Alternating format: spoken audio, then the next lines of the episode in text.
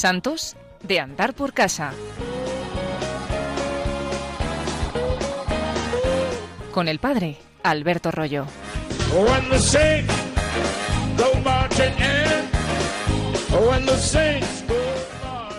Vamos a hablar de un testimonio de los que te dejan impresionados. Sin duda, el conocer la vida de los santos siempre te deja huella.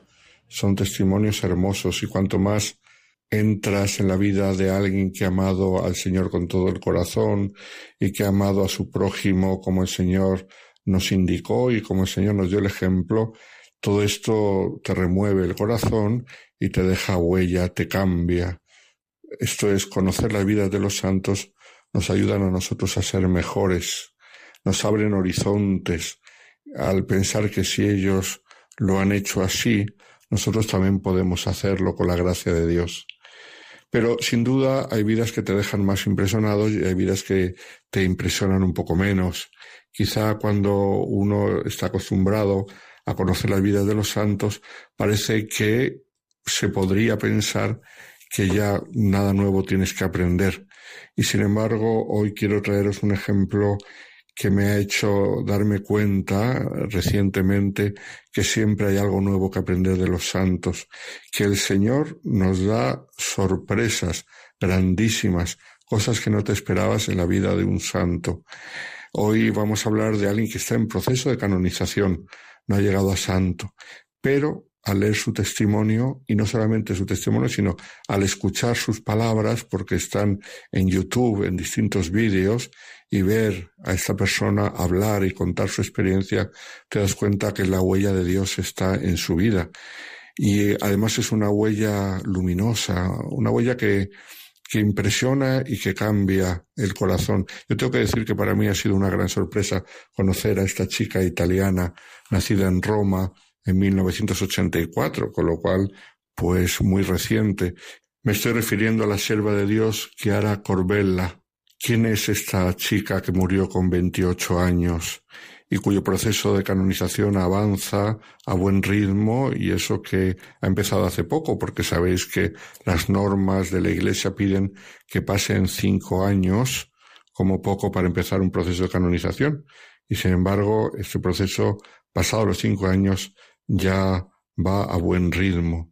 ¿Quién es Chiara Corbella? Podéis encontrar mucho sobre ella si os metéis en Internet y si os metéis en YouTube, porque su testimonio se va difundiendo poco a poco y está ayudando a mucha gente, como a mí personalmente me ha ayudado el leerlo. Nunca me acabaré de sorprender de las maravillas que puede hacer el Espíritu Santo en una persona. Pues fijaos, era una chica normal de Roma, ella desde joven entró en su parroquia, Santa Francesca Romana, una parroquia llevada por los carismáticos.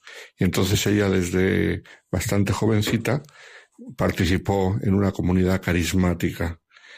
Y estando en una cierta ocasión, en el verano del 2002, de vacaciones con unas amigas, se enteró que su hermana, también de la renovación carismática, había ido en peregrinación a Medjugorje, que está en Bosnia y que tanto bien está haciendo a peregrinos del mundo entero.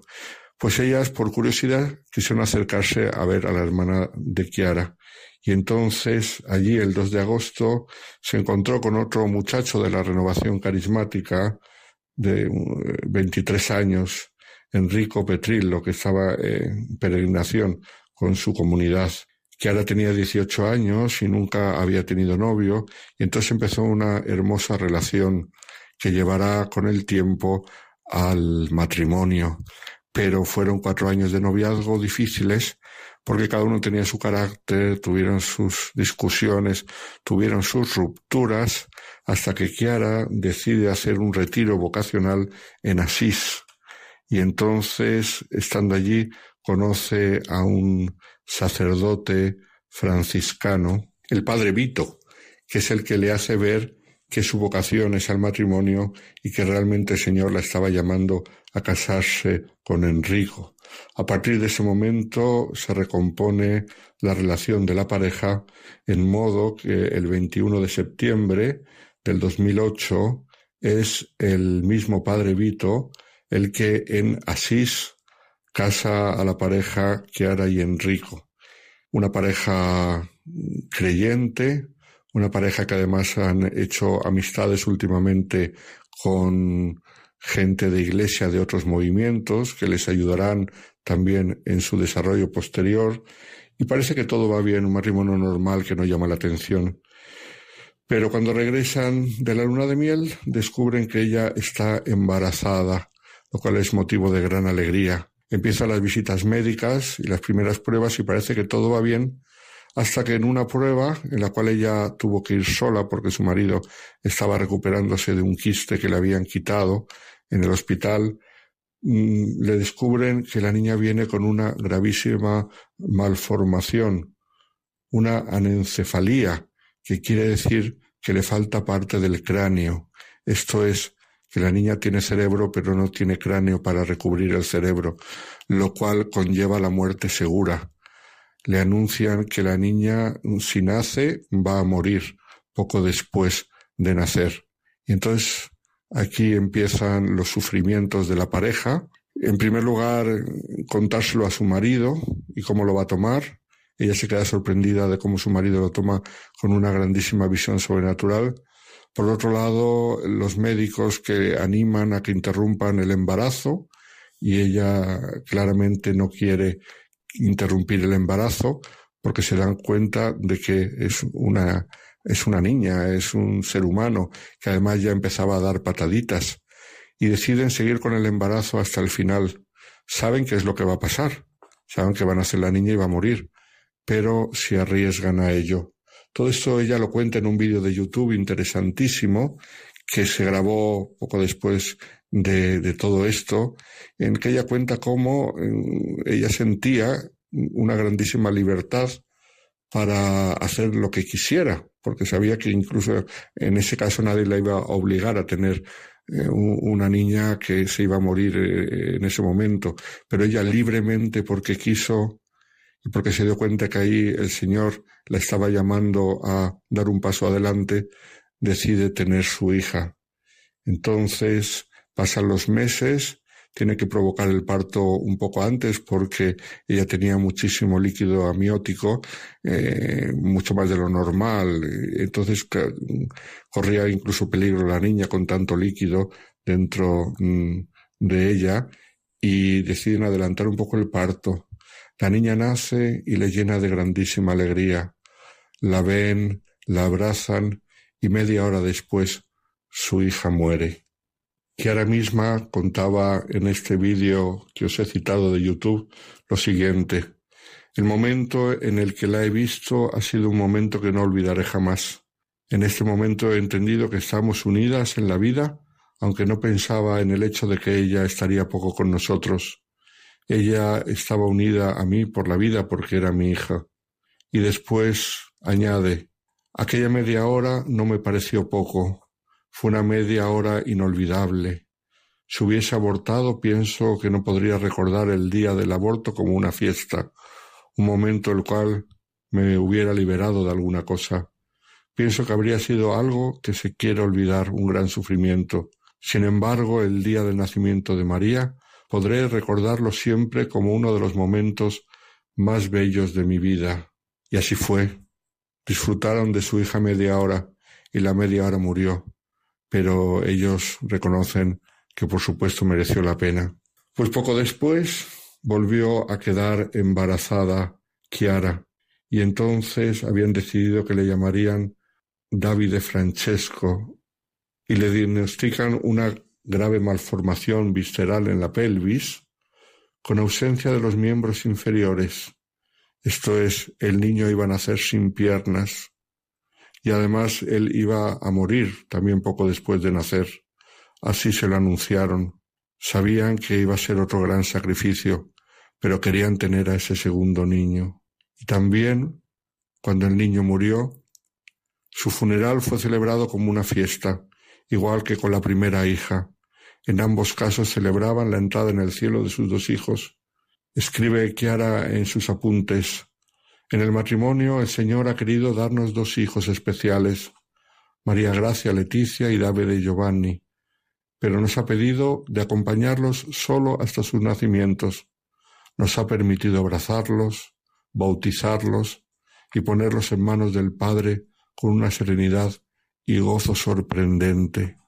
Dos nacimientos para el cielo, que sin embargo ella reconoce que merecieron mucho la pena, porque mm, les pudo abrazar con cariño y despedirles después de haberle bautizados. Entre las patologías de los dos hijos no había ninguna conexión, y de hecho poco después se vuelve a quedar embarazada, y en esta ocasión el niño viene bien, es una gran alegría, no hay ningún problema. Pero poco después de empezar el embarazo, a ella le aparece en la lengua un bulto y no saben lo que es. Y resulta que el bulto crece. Le diagnostican cáncer en la lengua. Entonces, cuando todavía está al principio del embarazo, le hacen una operación, pero absolutamente necesitaba quimioterapia. El problema era que la quimioterapia podía poner en peligro la vida del feto, del niño que estaba por nacer. Y entonces le preguntan a Kiara y Kiara se niega completamente a que le den quimioterapia porque quería salvar la vida del niño que iba a nacer. El niño que todavía vive y que tiene hoy ocho años. Llega el momento del parto y nace bien la criatura, pero cuando se ponen a darle quimioterapia a Kiara, descubren que el cáncer en aquellos meses se le había extendido por la cabeza y por varias partes del cuerpo. De hecho, le afectó al ojo, le tuvieron que quitar un ojo y por eso en algunas fotos tenemos a Kiara con un parche en la cara. Una foto realizada poco antes de que la anunciasen que irremisiblemente iba a morir, que no había que hacer nada con el cáncer y se la ve con una alegría y con una serenidad. Esto es lo que cuenta su marido, que ha ido por distintos sitios dando testimonio. Cuenta la alegría con la que ella se acercó al momento de la muerte. Kiara falleció al mediodía del 13 de junio del 2012, después de haber saludado a todos los parientes y amigos que la rodeaban y que Tuvieron de su parte una sonrisa de cariño y a cada uno les dijo te quiero. Su funeral fue celebrado en Roma, en la misma parroquia de Santa Francesca Romana, en la cual se habían casado, en la cual ella había dado testimonio de la pérdida de su primera hija. Fue presidido por el cardenal vicario de Roma, concelebrado por decenas de sacerdotes y hubo más de mil personas en su funeral. Entonces, en aquel momento, el cardenal Agostino Ballini, que era el cardenal vicario para la ciudad de Roma, dijo, lo que Dios ha preparado a través de ella es algo que no nos podemos perder. Esto es el Señor, a través del testimonio de Chiara Corbella, nos ha querido dar a, a todos un mensaje, un mensaje de aceptación de la voluntad de Dios, que es una voluntad de vida y de salvación, un mensaje de alegría ante las contrariedades y las dificultades de la vida, un mensaje de defensa de la vida, eh, especialmente la más frágil, la más limitada, la más llagada, como fueron las enfermedades terribles de sus hijos, y sobre todo un mensaje de esperanza, Ojalá aprendamos todos de Chiara Corbella.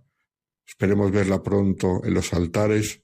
Este testimonio de madre, coraje en la defensa de sus hijos, de esposa fiel y llena de alegría con el sufrimiento junto con su marido, testimonio de libertad grandísima de conciencia y de elegir ella el camino de la cruz sin que nadie se lo obligase, ojalá nos haga a todos ser cada día un poco mejores.